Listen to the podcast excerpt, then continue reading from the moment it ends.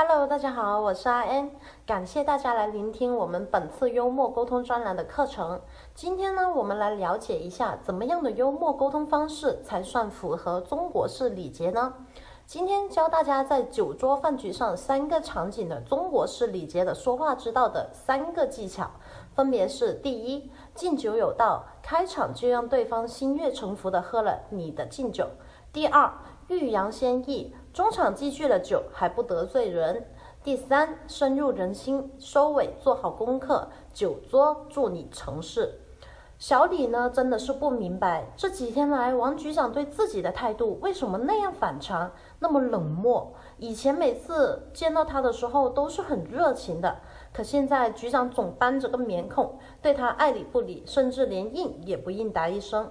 之前呢，王局长对小李的印象很不错，曾经呢多次公开表扬过小李。据说他已经把小李列入了第二梯队进行重点培养。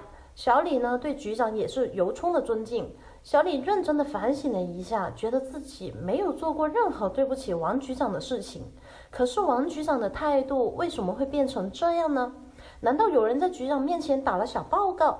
可想了一想，自己并没有什么有失检点的行为啊，又有什么画笔在别人的手上呢？小李百思不得其解，决定去找陈老书记。陈老书记呢，既了解小李，也了解局长。小李呢，想问他谈谈自己的想法。陈书记说：“你还记得王局长敬酒的那一刻吗？”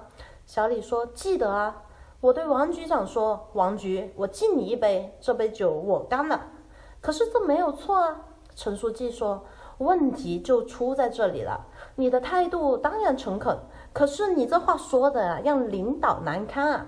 下级上上级领导敬酒，必须得毕恭毕敬的站着，面含微笑，双手捧着酒杯，酒杯的高度不能超过领导的酒杯。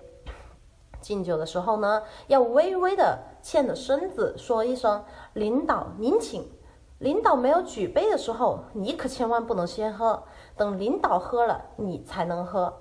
你当时候的情形，倒像你和王局平级的关系了。你的行为如此不合礼节，让人明显看得出你对领导的不公。王局长怎么会对你没有看法呢？小李没想到一件小小喝酒的事情，竟然会闹得那么复杂。但仔细回味，人家陈老书记还真是说的有一定的道理。所以在此也提醒了各位朋友，可别把酒没把你喝倒，先让酒礼把你给扳倒了。那么在开场敬酒的时候，我们要注意哪一些中国礼节的说话之道，让大家把酒都喝好呢？第一，在下级向上级敬酒的时候，下属敬酒的时候，你可先说说领导带给了你的成长，然后你收获了什么，再说给领导敬个酒，比如这样。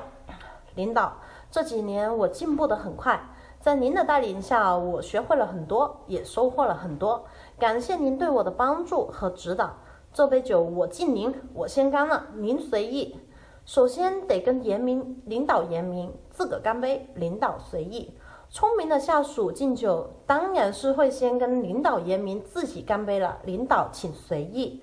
当然了，在言语上要注意礼节的同时呢，动作上也要稍作注意。敬酒的时候要微微的欠着身子，千万不要一只手举着酒杯，而且举得比领导的酒杯还高。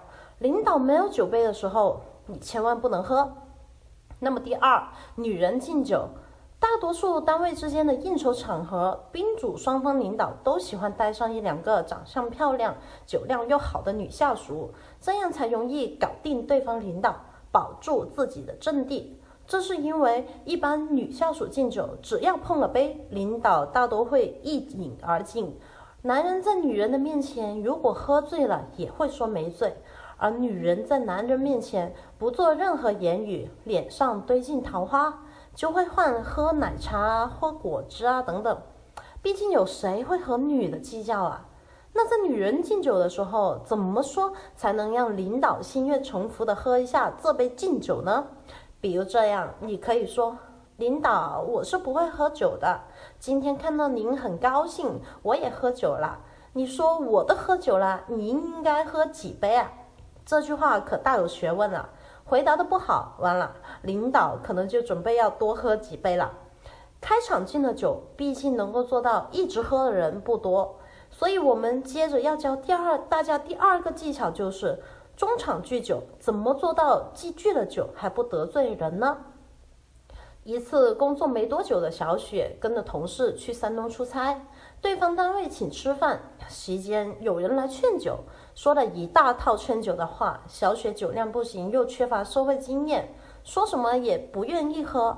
可是为了不让对方下不了台，小雪笑容可掬地说：“好吧，好吧，那就喝一口吧，好吧。”然后呢，他用酒沾沾嘴唇，就一屁股的坐下了。谁知对面那位老兄也是一较真的人，好说歹说，非逼了小雪把酒干了不可，还说不干了，这酒就是看不起他。小雪心想：我已经给你台阶下了，你这么你怎么这么不顺剥下驴呢？于是小脸一绷。把酒杯挪开，一言不发，那个潜台词可就非常明显了，就不给你面子，看你能把你怎么样。随后的尴尬气氛呢，也是可想而知。小雪的同事忙忙的赶紧来打圆场，哎呀，不好意思啊，他酒精过敏。然后呢，又带着他把酒一饮而尽。但是直到最后呢，那顿饭的气氛都是冷冷的。同事们再怎么讲段子、开玩笑，都暖不过来了。就刚说的那个事例，我们来分析一下。不管是客人还是陪客，只要是不做局的人，那么相对来说，喝不喝酒的主动权是在自己的手里。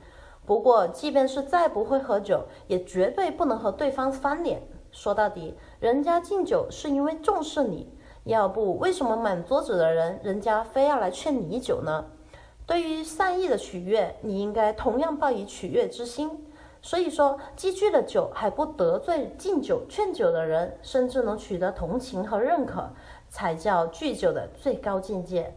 那有什么说话技巧能够达到这种效果呢？下面来介绍几条拒酒词，大家可以学着一点哈。第一，只要感情好，能喝多少喝多少。你可以展开来说。九千九百九十九朵玫瑰都难以成全一个爱情，只有感情不够才用玫瑰来凑。所以只要感情好，能喝多少喝多少。我不希望我们的感情掺和那么多水分。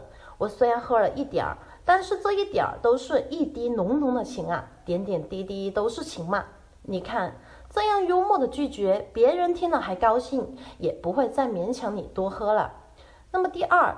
只要感情有，喝什么都是酒。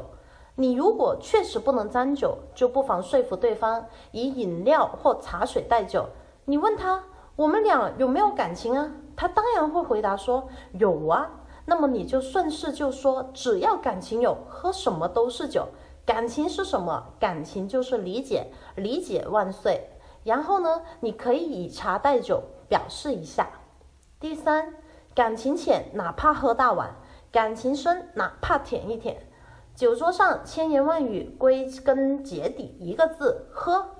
比如说，你不喝这杯酒，一定嫌我长得丑。再比如说，感情深，一口吞；感情浅，舔一舔。